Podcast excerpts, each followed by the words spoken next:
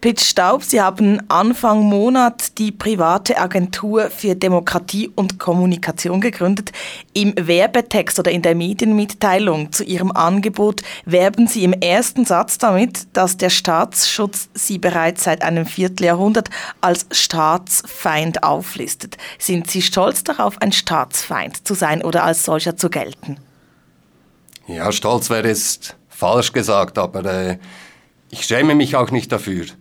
Ich bin eigentlich nicht ein Staatsfeind, im Gegenteil. Äh, ich finde, ein demokratischer Staat ist ein wichtiges, wichtiges Element.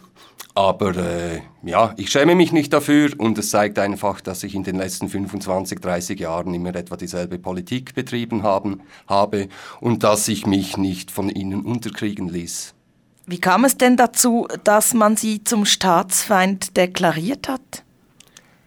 Ja, das war ganz lustig. Also der erste Eintrag äh, betrifft meine Mitgliedschaft im Initiativkomitee für eine Gruppe Schweiz ohne Armee. Das war 1985 und das ist eigentlich ein demokratisches Recht und dass man das in eine Staatsschutzfische aufführt, ist doch eher erstaunlich.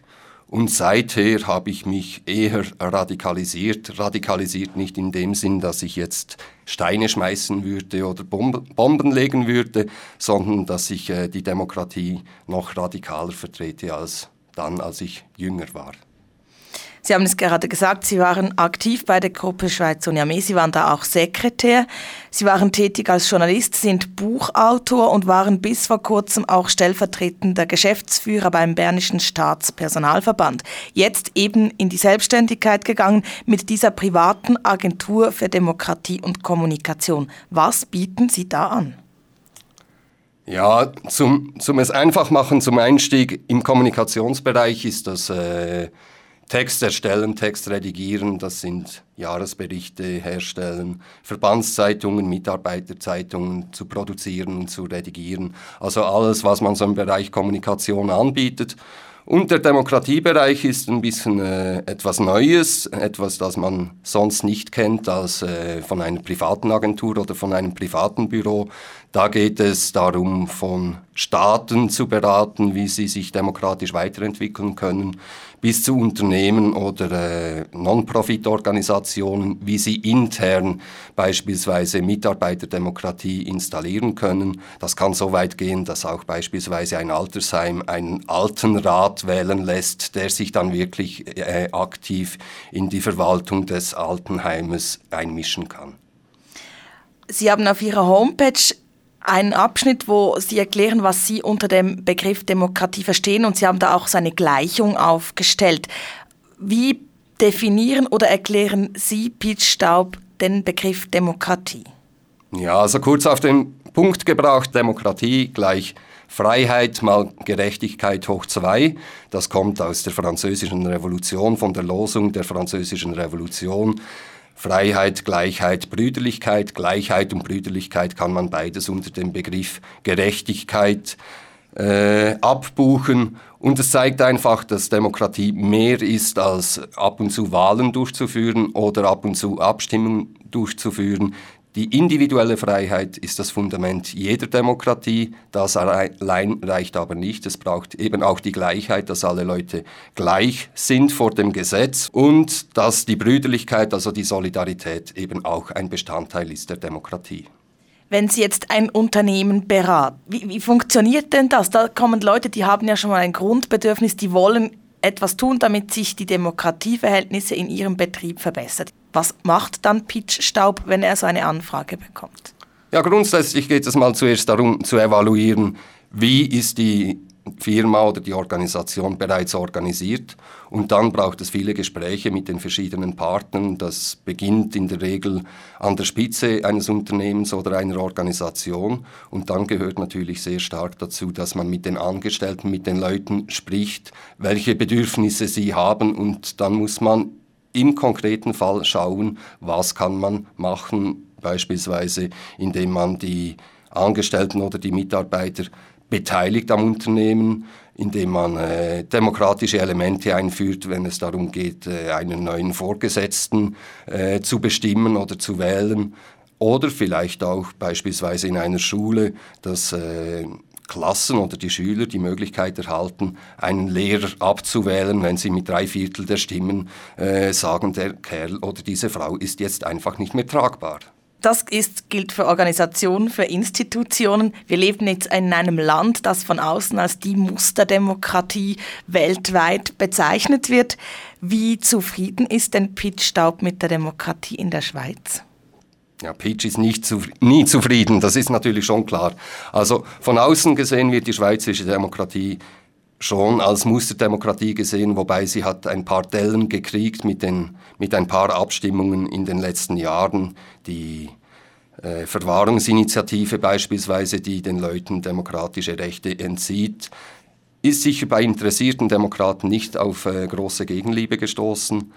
Aber die Schweiz hat natürlich äh, sehr großes Entwicklungspotenzial in Sachen Demokratie, wenn wir beispielsweise die Verteilung der Vermögen anschauen, wenn Leute mehrere Milliarden besitzen, sehr wenige Leute sind etwa zwei bis drei Prozent über drei Viertel des Volksvermögens verfügen, dann ist doch das äh, nicht sehr demokratisch und da müsste auf jeden Fall etwas geändert werden, respektive sollte etwas geändert werden, wenn man demokratisieren will und die Demokratie weiterentwickeln will.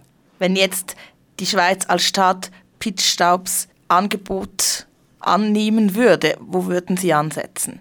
Es kommt darauf an, welche Ebene des Staates, aber ich möchte das am Beispiel der, der Migranten der Ausländer in der Schweiz zeigen. Ich bin zum Beispiel der Meinung, dass es in der Schweiz einen gewählten Ausländer- oder Migrantenrat braucht. Das kann auf Bundesebene, das kann auf kantonaler Ebene oder auch auf Gemeindeebene, könnte das institutionalisiert werden. Das hätte zwei Vorteile. Erstens hätte man wirklich einen demokratisch legitimierten Ansprechpartner von der offiziellen Schweiz her, von den Inländern gegenüber den Ausländern. Und zum anderen würde das den Ausländern die Möglichkeit geben, das schweizerische System der Demokratie mit direkten Initiativen äh, zu erlernen und sich so besser zu integrieren. Sie schreiben, seit 30 Jahren setzen Sie sich für die Demokratisierung der Gesellschaft ein. Was treibt Sie an? Gab es so einen Schlüsselmoment, wo dieses Gerechtigkeitsgefühl, als dass ich jetzt das deute, plötzlich in Ihnen aufkam, ich muss die Demokratisierung fördern? Ich habe schon als Kind sehr viel gelesen und als ich etwa 14, 15 Jahre alt war, hat mir meine Großmutter, die in der SP politisch aktiv war, ein Buch über Robert Grimm geschenkt und das war eigentlich das erste politische Buch, das ich gelesen habe und äh, kurz darauf habe ich äh, über Fritz Brubacher gelesen, diesen Anarchistenarzt aus Zürich, der nacheinander aus der kommunistischen Partei und aus der sozialdemokratischen Partei ausgeschlossen wurde. Und seither lese ich eigentlich oder habe ich dann äh, begonnen, politische Bücher zu lesen, über die russische Revolution, über Anarchisten etc. Und das hat dann 20 zwangsläufig dazu geführt, dass ich im zunehmenden Alter, also so etwa mit 17, 18, 19 Jahren, aktiv wurde, zuerst an der Schule und dann die erste öffentliche äh, das erste öffentliche Engagement, das war äh, gegen den Waffenplatz in Rotenturm. Da war ich Mitglied des Friedenskomitees, woraus dann die ganze XOA-Geschichte entstanden ist. Und bei der XOA ist schon noch wichtig, wird heute vielfach vergessen. Die erste XOA-Initiative hieß nicht nur für, für eine Schweiz ohne Armee, sondern auch für eine umfassende Friedenspolitik. Und ich war damals etwa 20, habe mit meiner Freundin zum ersten Mal auswärts gewohnt und wir haben äh, bei uns eine nationale Tagung durchgeführt. Was heißt das nun? Also XOA-Tagung. Was heißt das nun? Äh, diese umfassende Friedenspolitik und da haben wir zum Teil urkommunistische Anliegen aufgenommen, wie dass der Grund und Boden der Bevölkerung respektive dem Staat oder der Gemeinde gehören muss und nicht Privaten gehören darf. Solche Dinge sind bisher nicht umgesetzt worden. Die Armee gibt es auch immer noch. Ich habe gesehen, Sie waren auch in der Anti-AKW-Bewegung aktiv. Wenn man 30 Jahre kämpft für eine bessere Welt, sage ich jetzt mal so ein bisschen pathetisch, und nicht wirklich etwas passiert, was treibt einem denn an, das weiter zu versuchen? Ich kann nicht verlieren. Ich kann einfach nicht verlieren, sage ich mal.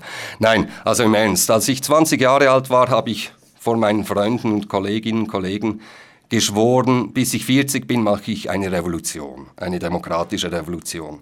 Und als ich 40 war, das ist jetzt auch schon ein paar Jahre her, musste ich mir überlegen, okay, was willst du jetzt? Äh, sagst du, okay, das, war, das war's nun und jetzt schau mal dafür, dass du endlich ein bisschen Geld verdienst und schöne Ferien machen kannst und endlich äh, ein Segelturn um die Welt machen kannst. Ich habe mich dann entschieden, äh, nein, die letzten 20 Jahre sollten nicht für die Katze sein und habe mir noch einmal 20 Jahre gegeben. Und tatsächlich, es ist so, wenn man einfach so Bilanz zieht, bin ich oder sind wir heute nicht viel weiter, als wir auch schon mal waren. Wobei man schon unterscheiden muss, äh, auf der globalen Ebene ist natürlich seit dem Mauerfall 1989 äh, sind andere Grundbedingungen entstanden. Es ist heute theoretisch möglich, die Demokratie international zu entwickeln, ohne dass man deswegen gleich einen Atomkrieg provoziert.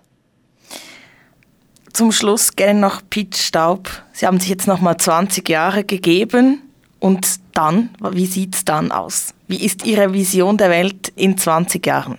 Ja gut, ich habe mal 1989 in einem Interview mit dem österreichischen Fernsehen, hat mich der Autor gefragt, ob es für mich eine Utopie sei, eine Schweiz ohne Armee. Und ich habe ihm dann gesagt, nein, das ist für mich keine Utopie, das ist eine realpolitische Forderung. Für mich ist eine Utopie eine Welt ohne Armeen. Und ich bin sicher, dass ich das noch erleben werde. Diese, die, diese Zuversicht habe ich nicht verloren. Im Gegenteil, jetzt mit meiner neuen Firma will ich dafür sorgen, dass wir hier vorwärts kommen. Und wir werden am 11. Januar um 11 Uhr eine globale Kampagne starten, deren Ziel es ist, innerhalb von sieben Jahren eine Welt zu organisieren, die demokratisch verfasst ist, eine Welt ohne Hunger, eine Welt ohne Krieg und eine Welt, in der die natürlichen Lebensgrundlagen der Menschheit und der Tierwelt geschützt werden.